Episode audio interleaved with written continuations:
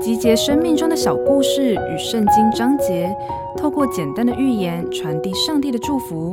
您现在收听的是《心灵绿洲》。一位工读生挨家挨户推销物品，突然肚子饿了，想要讨一顿饭吃。不过看到可爱的女孩来应门，马上改口要了一杯水。想不到女孩拿出一大杯牛奶，让他精神一振，感谢上帝赐给他的超乎所求所想。许多年后，女孩病得非常严重，当地的医生束手无策。当年的男孩成为一名医生，当他看到女孩，眼睛为之一亮，一眼就认出她了。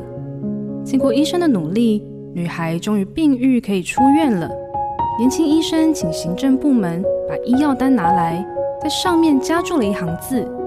原本付不清医药费的女孩一看，高兴得热泪盈眶，开心地祈祷说：“上帝，感谢你。”而那行字所写的正是：病人已经用一杯牛奶付清费用了。上帝叫万事都互相效力，叫爱神的人得益处。没有一件事是偶然的，在上帝美好的安排里，充满超乎所求所想的恩典。